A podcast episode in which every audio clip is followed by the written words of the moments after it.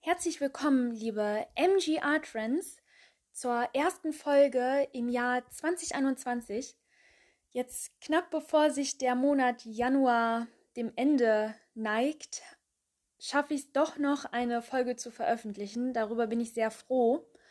Verzögerungen haben sich, ihr könnt es euch denken, durch die Pandemie ergeben.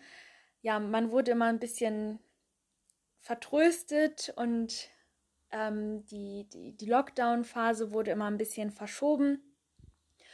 Und jetzt ähm, habe ich mich dazu entschieden, meinen Interviewgast Nils Lohscheider, er ist Volontär im Schloss Reit, ihm nicht vis-à-vis -vis gegenüber zu sitzen, weil das halt im Moment ja schwierig ist, sondern er ist jetzt per Zoom eingeschaltet.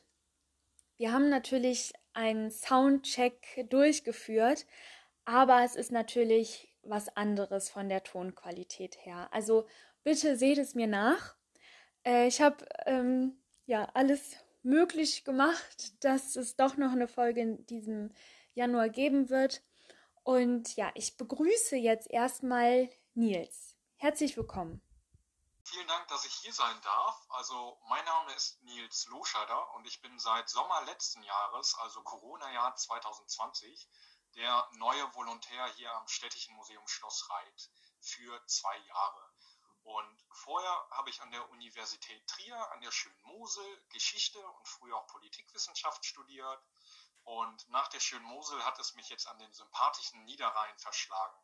Oh, ich bin so gerne an der Mosel. Da ähm, gibt es ganz tollen Wein und ganz tolles Weinanbaugebiet. und auch sehr schöne Wanderwege, das vergessen die meisten Leute immer. Also die gesamte Saar-Mosel-Region da unten, das ist mit äh, die schönste Ecke in Deutschland zum Wandern und Weintrinken. Ja, zum Weintrinken. Bist du Weinexperte?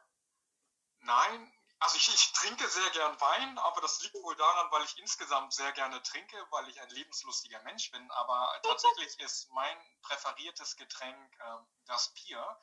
Und deswegen bin ich eigentlich auch ganz glücklich, dass ich in Mönchengladbach bin, äh, weil es hier einige sehr gute Brauereien immer noch gibt und die auch ein tolles Altbier herstellen. Und äh, also da hätte ich es definitiv schlechter treffen können.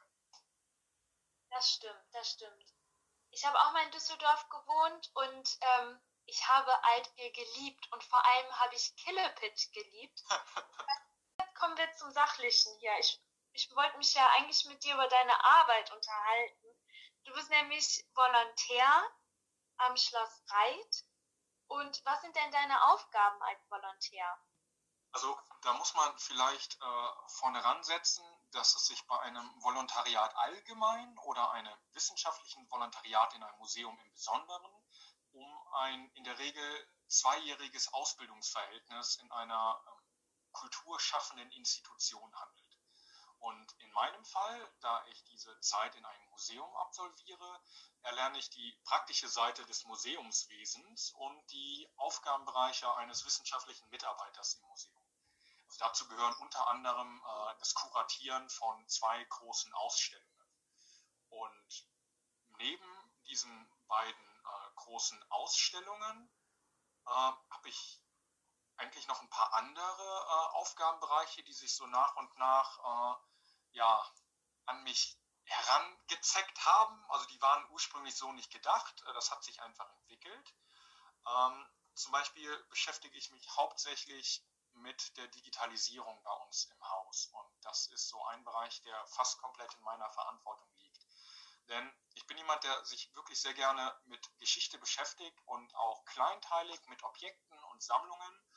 Und dementsprechend finde ich es sehr schade, dass viele äh, Museen und Sammlungen online nicht zugänglich sind. Also der geschichtsinteressierte Mensch, der kann einfach mit diesen gesamten Dingen nicht arbeiten, weil er sie entweder nicht findet, sie sind nicht recherchierbar oder sie sind nicht nutzbar.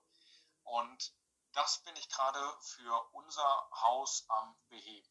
Da möchte ich aber noch dranhängen, dass es nicht an der Lust der Verantwortlichen liegt, sondern es liegt hauptsächlich an der fehlenden Zeit, weil das ein riesiges Aufgabenfeld ist, was unglaublich zeitintensiv ist.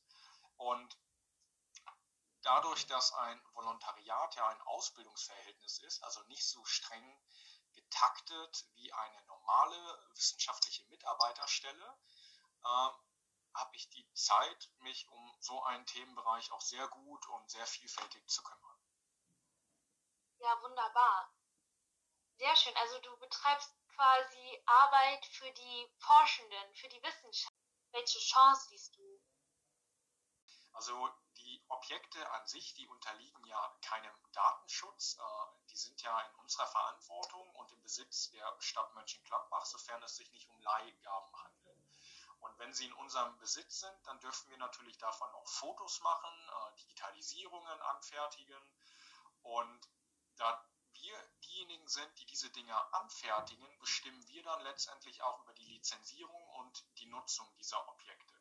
Das heißt, Datenschutz ist gar nicht so wichtig. Und das Ziel eines Museums ist es ja auch, und besonders wenn es der Bereich Digitalisierung ist, dass die Leute mit uns interagieren, dass die unsere Dinge nutzen, dass sie es teilen, äh, bearbeiten, in ihre eigenen Forschungen mit einfließen lassen.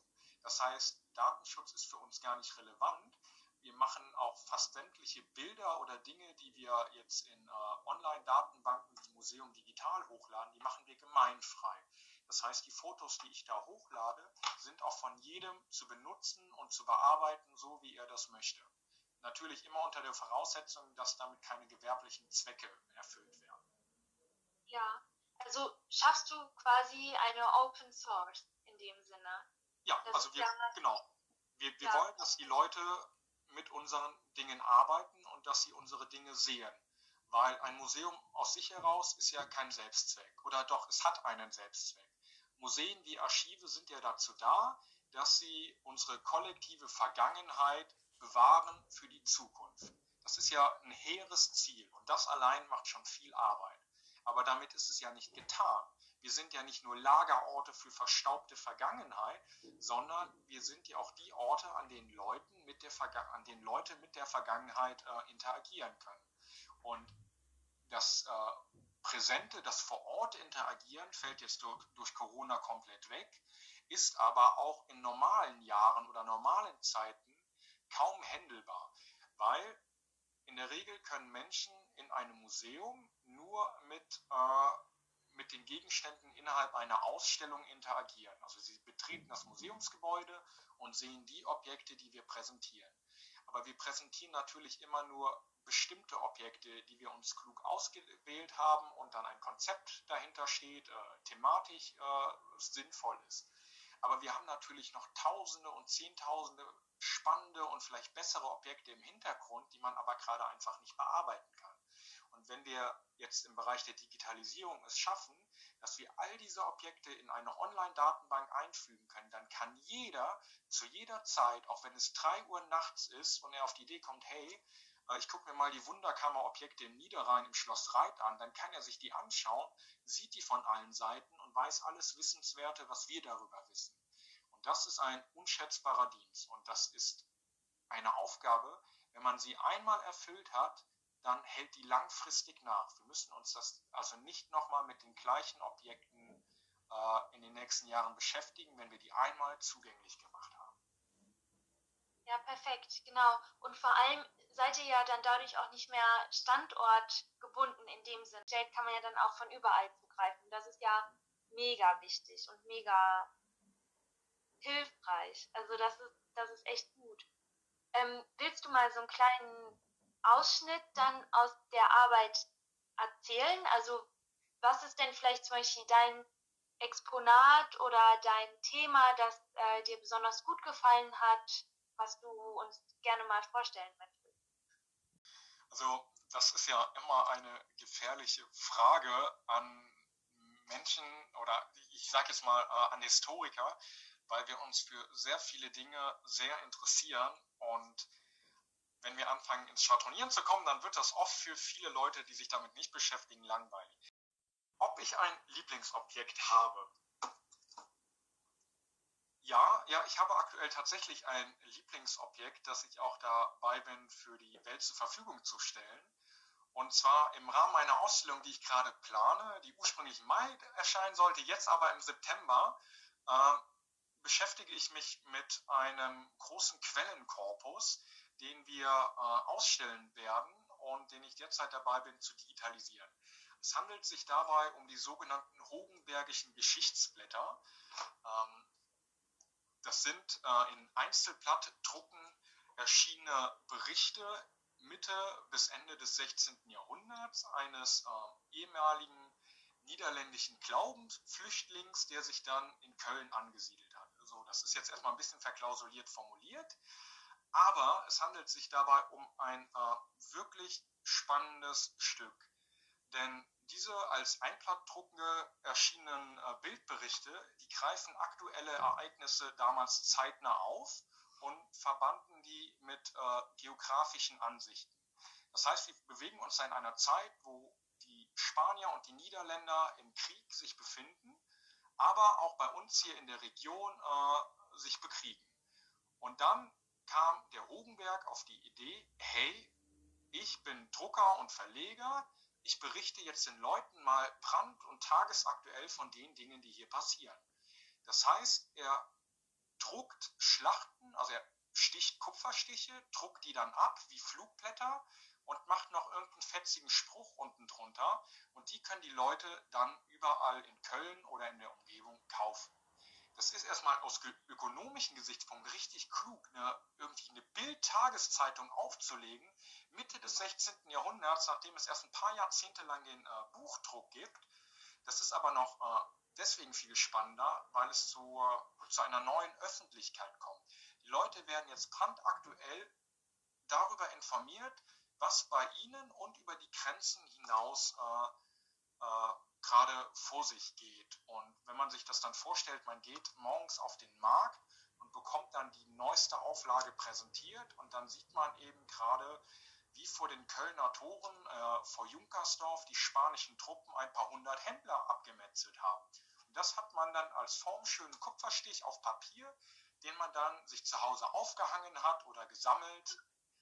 Ja, also das. Das ist ja makaber. Oh Gott, oh Gott. Ah, okay. Ja, wenn's, also da war auf jeden Fall Action, da musste man sich keine Sorgen machen. Genau, und für die, für die Digitalisierung ist das ein wirklich spannender Quellenkorpus, weil es sich da um ja, zwischen 500 und 600 Einzelblätter handelt, ähm, die stellenweise auch an anderen Institutionen äh, gut digitalisiert sind, aber teilweise ist die Qualität da schlecht oder es fehlen Objekte. Und deswegen sind wir das gerade auch ein bisschen am Betreiben und wir wollen auch, dass die Leute das dann äh, sehr gut nutzen können. Also die können dass sich das dann einfach runterladen und damit arbeiten. Und das ist bei anderen Institutionen wie Bibliotheken ein bisschen schwieriger, mit diesen Objekten dann zu arbeiten. Weil dann kommt das Thema Datenschutz auch auf. Inwieweit greift dann dort Datenschutz und sonst nicht? Ja, das ist eine gute Frage, die kann ich dir so nicht beantworten. Ich weiß nur, dass äh, diese Institutionen äh, anderen äh, Regularien unterliegen als wir. Weil, also das jetzt mal ganz informell, Herr Wiegmann zum Beispiel ist absolut der Meinung, dass äh, man mit solchen Dingen einfach arbeiten muss und deswegen sollten wir keine Lizenzen oder sowas drauflegen. Jetzt sind aber viele Häuser der Meinung, das sind deren Objekte, die wollen darüber die Kontrolle haben und wenn sie eine bestimmte Lizenz drauflegen, dass ich das nicht weiter verbreiten darf, benutzen oder irgendwas ohne vorherige Nachfrage, dann kontrollieren sie ja auch die Publikationen und die Forschung, die darüber geschieht. Und das wollen wir ja gerade nicht. Wir wollen, dass Leute, das müssen keine Wissenschaftler sein, dass die einfach mit unseren Objekten arbeiten oder sich die anschauen oder was. Ich meine, man kann sich das auch als Plakat ausdrucken. Das sind wirklich tolle Kupferstiche und das sind ja nicht nur Schlachten oder schlimme Dinge. Nee, das sind auch Halbbildnisse von Herrschern, das sind Festungsanlagen, das ist Kartenmaterial. Also das sind einfach wirklich sehr gute, hochwertige Motive.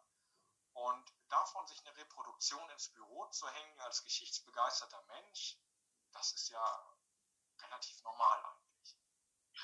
Sehr schön, ja. Und ähm, kannst du auch was zu der Technik sagen, wie die entstanden sind? so ja, also das, das, ja, die, die, die das ist eine gute Frage. Ähm, also bei, bei diesem Quellenkorpus handelt es sich ja um Kupferstiche. Und Kupferstiche werden ja so angefertigt, dass man auf Basis einer Vorlage, die man ja vorher äh, anfertigen lassen hat oder selbst angefertigt hatte, dann in eine Kupferplatte äh, das Motiv als negativ äh, einritzt. Das heißt, äh, ich kratze das Motiv da hinein und dann wird hinterher in so einem Tintendruckverfahren oder Tintenrollverfahren, das ist wirklich nicht meine Spezialität, aber man macht auf jeden Fall einen Farbstoff drauf und den presst man hinterher auf die Papierunterlage und dann hat man einen Kupferstich.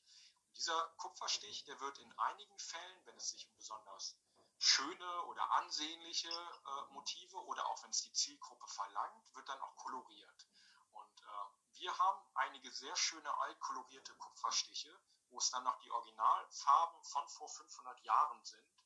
Und das gibt diesen ganzen Objekten eine wirklich andere Materialität als nur ein Schwarz-Weiß-Druck. Ah, klasse, okay. Und die Farben, die sind ja dann wahrscheinlich noch, noch nicht mal nur mit Pigmenten angerührt, äh, angerührt worden. Ich würde mal vermuten, dass in der Zeit einfach noch recht, ähm, ich nenne es jetzt mal archaische Farbstoffe benutzt worden sind, einfach weil man noch nicht in der synthetischen Farbherstellung war. Die kam ja erst im 19. Jahrhundert auf. Das heißt, man war auf Naturfarbstoffe angewiesen, sei es jetzt Indigo, sei es Blattläuse oder sonstige Farbstoffe, die damals hier in der Region oder über Handelsbeziehungen zur Verfügung standen. Aber da würde ich für eine gute Expertise gerne auf die äh, Restauratoren und Restauratorinnen äh, im Abteiberg Museum verweisen, damit sie mich nicht hier steinigen, falls ich etwas Falsches sagen sollte.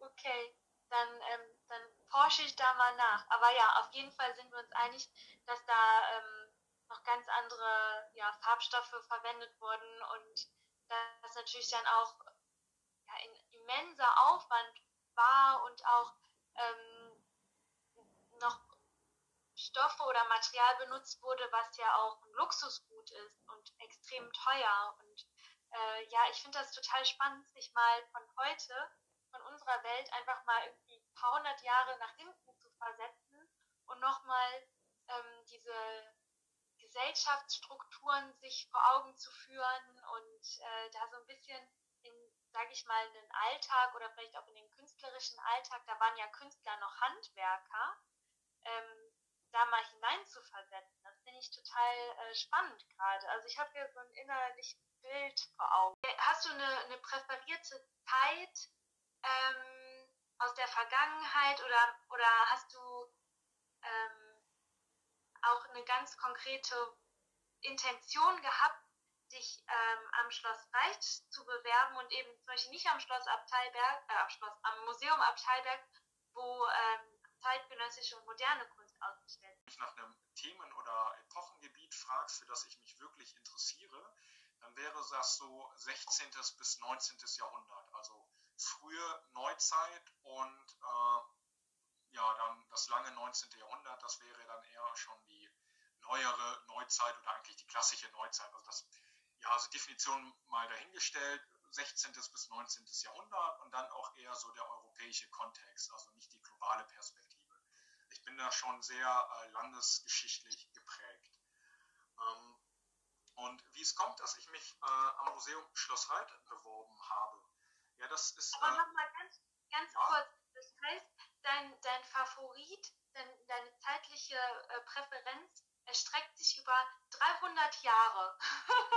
ja, das ist ehrlich gesagt äh, sogar ein bisschen, also dass das klingt für nicht eingeweihte oder sich nicht mit Geschichte äh, beschäftigende Menschen viel, aber das ist immer abhängig davon, mit welchem Themengebiet oder in welcher Epoche man sich äh, bewegt würde ich jetzt sagen, ich liebe die klassische Antike Griechenland und Rom, dann würde ich ja einen Zeitraum abdecken, der vielleicht irgendwann mit Homer 800 vor Christus anfängt und mit dem Untergang des Weströmischen Reiches aufhört, also so um 400 nach Christus. Das sind 1200 Jahre und wir reden hier von äh, 300 Jahren. So.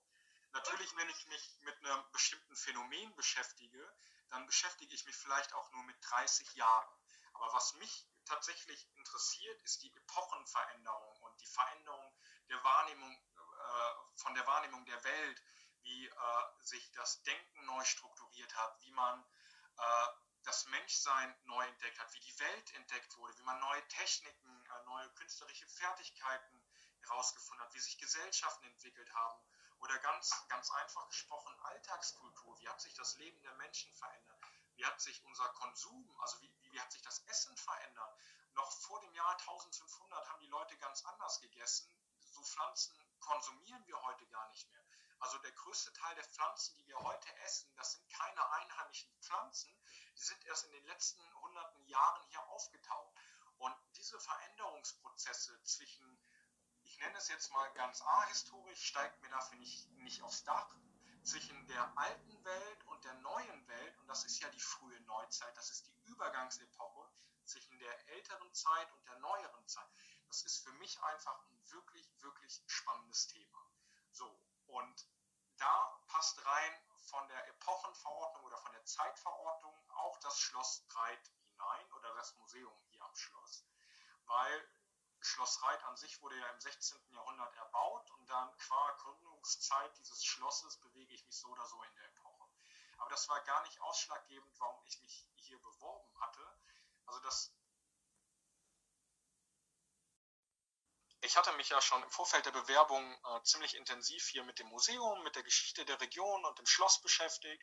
Und da konnte ich für mich sagen, dass der Sammlungsbestand, der hier vor Ort da ist, dass der wunderbar in mein Interessensgebiet reinpasst und dass ich auch vielleicht neue Perspektiven auf die Sammlung und auf die Themen hier habe und dass ich auch Bedarf an bestimmten Stellen sehe, wo ich glaube, dass ich mit meiner bisherigen Berufserfahrung da sehr gut reinpasse. Und das habe ich dann zu so einem scheinbar ansehnlichen Bündel geschnürt und dann wollte man mich hier haben. Und das fand ich sehr toll und ich muss auch sagen, nach den sieben Monaten, in denen ich hier bin, äh, es war definitiv die richtige Entscheidung, äh, diese Stelle anzutreten und keine andere. Sehr schön, das freut mich. Ähm, Hast du noch mal Lust, äh, mit uns eben in deine Lieblingszeit zu gehen, also zwischen dem 16. und dem 19. Jahrhundert? und äh, vielleicht noch mal, ich weiß nicht, mir hat das gerade eben richtig gut gefallen, noch mal irgendwie ein Exponat äh, beschreiben oder eben vielleicht äh, ein, ein gesellschaftliches Verhältnis, das besonders witzig oder interessant ist? Ähm, ich glaube, das, das ist auch ganz im Sinne meiner Institution, dass ich ein kleines bisschen Werbung mache für etwas, was im Laufe des Jahres hier noch äh, erscheinen wird und was ein wirklich spannendes Thema ist. Und zwar planen wir, und das heißt ich und äh, Guido von Büren von der Zitadelle Museum Jülich in Jülich, wie der Name schon sagt, derzeit eine Ausstellung mit dem Titel Die Spanier am Niederrhein im 16. Jahrhundert. Also das ist der grobe Arbeitstitel. Und das ist eine wirklich spannende Zeit, weil die Rahmung der Anwesenheit der Spanier hier ist der sogenannte Niederländisch-Spanische Krieg. Das ist eine ah. Zeit von etwa 80 Jahren, in denen die Niederlande gegen die Spanier, also gegen das spanische Weltreich, gegen den spanischen König kämpfen, um ihre Unabhängigkeit, also die nördlichen Niederlande, um ihre Unabhängigkeit zu gewinnen. Nun sind wir, wie ja jeder weiß, grenznah an den Niederlanden dran und wir sind ja niederrheinisches Gebiet, also neben dem Rhein. Das heißt, wir sind äh, doppelt exponiert deswegen, weil der Rhein in diesen Jahrhunderten vielleicht die wichtigste Wasserverkehrsstraße aus dem Süden in den Norden gewesen ist. Und auf der anderen Seite waren die Niederlande links neben uns oder westlich gelegen der Kriegsschauplatz. Das heißt, wenn Truppen hier in der Gegend aufmarschiert sind, dann mussten die so oder so vom Rhein einmal hier durch unser Gebiet marschieren und die haben im Westen von uns gekämpft. So, das ist ja erstmal an sich relativ normal, dass irgendwo in den Ländern nebenan gekämpft wird. Dann haben sich die Niederländer und die Spanier aber wenig für Grenzen interessiert und auch nicht für die Souveränität äh, des hiesigen Herzogtums Jülich, sondern die haben wie wild auch bei uns im Gebiet gekämpft. Ähm, und das Witzige, also das Witzige in Anführungszeichen, weil du nach einem witzigen Umstand gefragt hast, ist, dass alle Konflikte oder viele Konflikte, die hier in der Gegend geschwelt haben und dann auch ausgebrochen sind, die haben sich immer irgendwie im Umkreis dieses niederländisch-spanischen Krieges bewegt.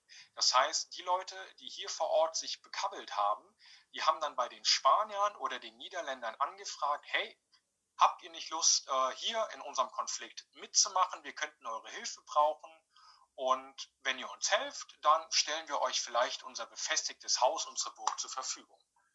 Ja, und das ist auch fleißig und wild geschehen in vielen Konflikten, sei es jetzt der Kölnische Krieg, wo die Erzbischöfe in Köln sich geprügelt haben, äh, oder der jülich-klevische Erbfolgestreit, wo dann viele deutsche Fürsten hier aktiv waren und meinten, man könnte das Territorium jetzt aufteilen. Überall waren die Spanier aktiv.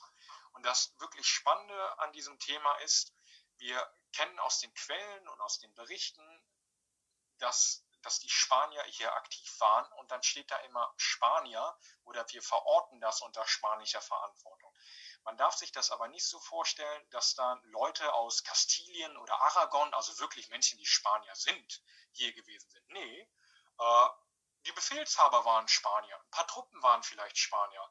Aber genauso sind hier Kroaten, also kroatische Söldner, italienische Söldner, schwedische Söldner, deutsche Landsknechte hier unterwegs gewesen und die haben dann im Sinne der Spanier hier gekämpft.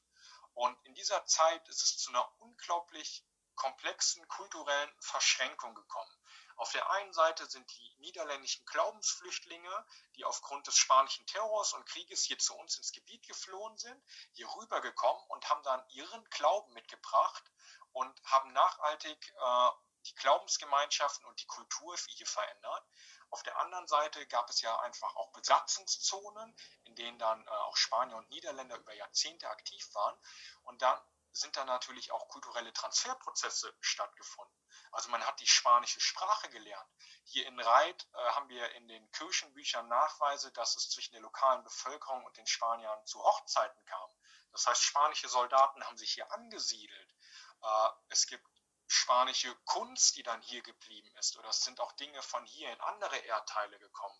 Und diese Vernetzungszeit, die wollen wir im Rahmen dieser Ausstellung präsentieren. Und du hast ja ganz am Anfang nachgefragt, was denn so meine Lieblingsobjekte sind. Und da habe ich ja auf die Hogenbergischen Geschichtsblätter hingewiesen. Und Hogenberg, der präsentiert, erzählt und verarbeitet eben diese Konflikte und Aktionen oder Ereignisse dieser Jahre in seinen Bild- und Textberichten. Und da wollen wir in der Ausstellung auch einen ganzen Raum nur ähm, auf diese neue Öffentlichkeit und auf ja, äh, die Drucktechnik und die Bedeutung vom Drucken äh, wenden. Und dann werden die Besucher wahrscheinlich auch wissen, was es mit den Farben auf sich hat und wie die sich äh, zusammensetzen. Und ich werde hier in ein paar Monaten wahrscheinlich mehr dazu sagen können, als ich das jetzt konnte. Ja, wunderbar. Also das heißt, ähm, ab welchem Monat müssen wir alle vorbeikommen, um das zu sehen? Ab September, aber ich, ich versuche schon im Vorfeld, da ich ja so oder so für eine Präsenzausstellung bei uns in Räumen die ganzen Texte und Materialien und Objekte auswählen und bearbeiten muss, ähm, das vorher auch schon digital alles hochzuladen im Sinne von einer digitalen Ausstellung. Das heißt, man kann die gesamten Texte, Objekte, Bilder, Videos, die wir produzieren, dann auch online sehen. Entweder schon im Vorfeld oder gleichzeitig mit dem Ausstellungsbeginn. Wir sind ja eh schon äh, in der großen und guten Inventarisierungsdatenbank Museum Digital aktiv. Und da sind ja viele europäische und deutsche Museen auch vertreten, die präsentieren da ihre Sammlungen. Und da gibt es auch die Möglichkeit, aus den Objekten die man, und den Texten, die man da hochlädt, dann eine richtige kleine Ausstellung, durch die man geführt wird, äh, zu kreieren. Und das habe ich mir vorgenommen, für unsere Ausstellung auch zu machen. Wunderbar. Okay, klasse. Ja, bin ich richtig äh, gespannt. Vielleicht ich können wir es auch mal machen, dass wir, sehr gut, dass wir die MG Art Friends mal rüberbringen zu, zu euch. Und dann die Tore wieder offen sind. Das, das ist eine super Idee ähm, und ich würde mich freuen, wenn wir das machen können. Ähm, wir haben ja so oder so jetzt ganz, also abgesehen von Digitalisierung, was ja auch schon immer so ein totgerittenes Thema irgendwie ist, wenn man das immer äh, immer wieder erwähnt und darüber rede. Aber es gibt ja dadurch, dass ich neu am Museum bin und auch die stellvertretende Museumsleitung, Frau Nina Schulze, die auch äh, erst ein halbes Jahr länger oder so als ich da bin, ähm, ist auch noch richtig viel, ja, weiß ich nicht, Neuerungsenergie, explosiver Wille, wie auch immer man das nennen möchte, bei uns im Haus. Und wir haben vor, ähm, bestimmte Dinge in unserem Profil, so wie die Leute uns sehen und wie man mit uns interagiert, zu schärfen. Und dazu gehört auch, dass wir bei neuen Ausstellungen konsequent so Kuratorenführungen machen wollen. Also das haben wir schon äh, in vielen Ausstellungen gemacht, aber nicht immer, so dass die Leute, die die Ausstellung gemacht haben, dass die durch die Ausstellung führen. Und das kann man ja auch wunderbar für die MG Art Friends machen. Aber genauso wollen wir das jetzt auch digital etablieren, dass ähm, das abgefilmt wird und dass Leute sich diese Führung dann auch online anschauen können. Weil es ist ja kein Mehraufwand, ähm, wenn man das einfach mit einer guten Videokamera begleitet und dass man das hochlädt, weil man die Führung ja so oder so abhält. Und genauso wollen wir für die neuen Ausstellungen, die wir jetzt in Zukunft planen, wollen wir dann auch Online-Vortragsreihen machen, sodass jeder auch von zu Hause dann die Vorträge, die so oder so bei uns immer stattgefunden haben, ähm, auch von zu Hause aus sich anschauen kann. Weil das ist doch das Tolle, falls ich das mal ganz unkritisch sagen darf, das Tolle an der Corona-Krise. Wir haben gemerkt, wie viel Potenzial wie viel Potenzial existiert und wie viel Nachfrage existiert, Kultur auch zu Hause zu konsumieren, weil ich nicht mehr den Anreiseweg von 20 Kilometer, 30 Minuten oder was auch immer, wie lange ich brauche, bis ich vor Ort bin, auf mich nehmen muss. Nein, wenn ich eh einen vollen äh, Tagesablauf habe und nicht viel Zeit habe, aber doch Lust habe, etwas zu konsumieren, dann kann ich das jetzt von zu Hause. Und meine große Hoffnung ist, dass wir nicht aufhören, sobald wir alles wieder normal in Anführungszeichen machen können, Kultur auch zu Hause zur Verfügung zu stellen, weil ich finde, Kultur zu Hause zu konsumieren ist eine der großen Errungenschaften des letzten Jahres. Okay, wow, das klingt wie so ein ähm, Schlusssatz, wie so ein Statement, ähm, mit dem wir alle nach Hause gehen können. Ähm, also ich stimme dir da in weiten Teilen auf jeden Fall zu. Ich muss aber natürlich auch sagen, dass so, so diese direkte Erfahrung zu haben, ist natürlich auch nochmal was ganz Besonderes, weil da noch die Atmosphäre mit dabei ist. Du hast recht, also die, die Präsenzerfahrung vor Ort mit den Akteuren äh, ist immer das Optimum, was man haben kann. Und wenn man äh, sich, sich mit der Geschichte der frühen Neuzeit beschäftigt, was gibt es denn Schöneres, als über eine Renaissance-Festungsanlage zu spazieren, innerhalb einer Festungsmauer die Objekte zu sehen, innerhalb eines Schlosses damit zu arbeiten und das zu erfahren oder innerhalb eines Rittersaals Vorträge zu hören. Das ist das Beste, was man haben kann. Aber trotzdem schließen sich Digitalität und äh, analoge oder Vororterfahrung nicht aus. Und ich finde, man sollte die ergänzend benutzen und nie exklusiv. Bam, okay. ja, du hast recht. Ähm, sehr schön. Also wir haben ja eh auch vor, ein bisschen ähm, verstärkt oder ja, genau, mehr gemeinsam zu veranstalten oder uns zu überlegen, neue Formate zu entwickeln. Und äh, dazu gehören nicht nur digitale ähm, Formate.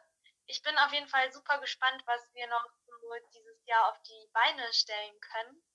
Ähm, ja, vor allem wollen wir uns natürlich auch Schloss Breit, das so im Wald ist, ein bisschen näher ans Museum Abteiberg holen und äh, ein bisschen mehr mit den Akteuren Mönchengladbach vernetzen. Hast du noch irgendwas, noch irgendwas auf der Seele, was du loswerden möchtest? Mein Hauptwunsch zurzeit ist wahrscheinlich wie der Wunsch der meisten, dass wir alle äh, durch die Krise gut durchkommen und auch die Folgen, die sich ja an die Krise noch anschließen werden, dass wir damit alle gut klarkommen können. Ähm, wir machen so viele Dinge gerade aktuell im Hintergrund, die seit Jahren äh, auch aufgeschoben worden sind, aber jetzt hat man die Zeit, es zu machen. Und wir wünschen uns, dass wir all diese Dinge bald präsentieren können. Und das geht dann auch nur wirklich gut, wenn die Leute hier sind. Deswegen ist mein großer Wunsch, dass die Menschen bald äh, zu uns wiederkommen können. Weil aha, ich bin jetzt seit über einem halben Jahr hier am Museum und in diesem über einem halben Jahr hatten wir vielleicht im Sommer eine Handvoll äh, Wochen, an denen wir einen Regelbetrieb hatten. Und der Regelbetrieb sah ja so aus, dass wenig Besucher kamen und wenn, durfte man ja nicht mit denen interagieren. Also mir fehlt derzeit so die Interaktion mit den Besuchern in meiner Rolle äh, als Mitglied der Museumsverwaltung, weil das ist etwas, was ich noch gar nicht machen konnte. Und ich würde das sehr gerne tun, auch äh, Führungen geben oder so etwas. Und das geht leider noch nicht. Und ich, das wird dir bestimmt auch so gehen. Ich meine, äh, die MG Art Friends leben davon, dass man sich vor Ort trifft und gemeinsam Dinge veranstaltet und gemeinsam Dinge erlebt. Und das fällt ja leider zurzeit auch noch weg. Ja, du hast recht. Also du hast es äh, prima zusammengefasst. Ähm, ich habe ich hab nichts äh, hinzuzufügen. Ja, also äh, wir drücken uns einfach gegenseitig die Daumen und äh, hoffen auf eine bessere Zeit.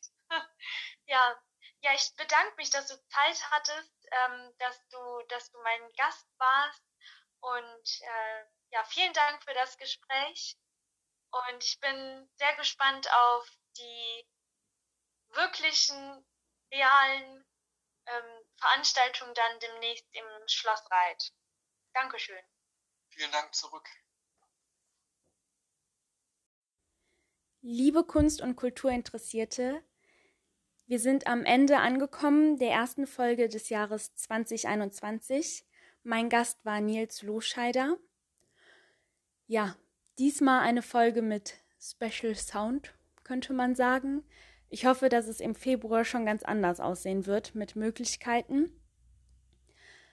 Was unsere Veranstaltungen und Planungen und äh, digitale, spontane Veranstaltungen angeht, ebenso ähm, wie die Termine vom Workshop MG ausgezeichnet liegen werden, Schaut einfach bei den Social-Media-Plattformen vorbei, Facebook und Instagram. Da versuche ich euch immer laufend auf dem, auf dem neuesten Stand zu halten. Ja, danke fürs Zuhören und bis bald.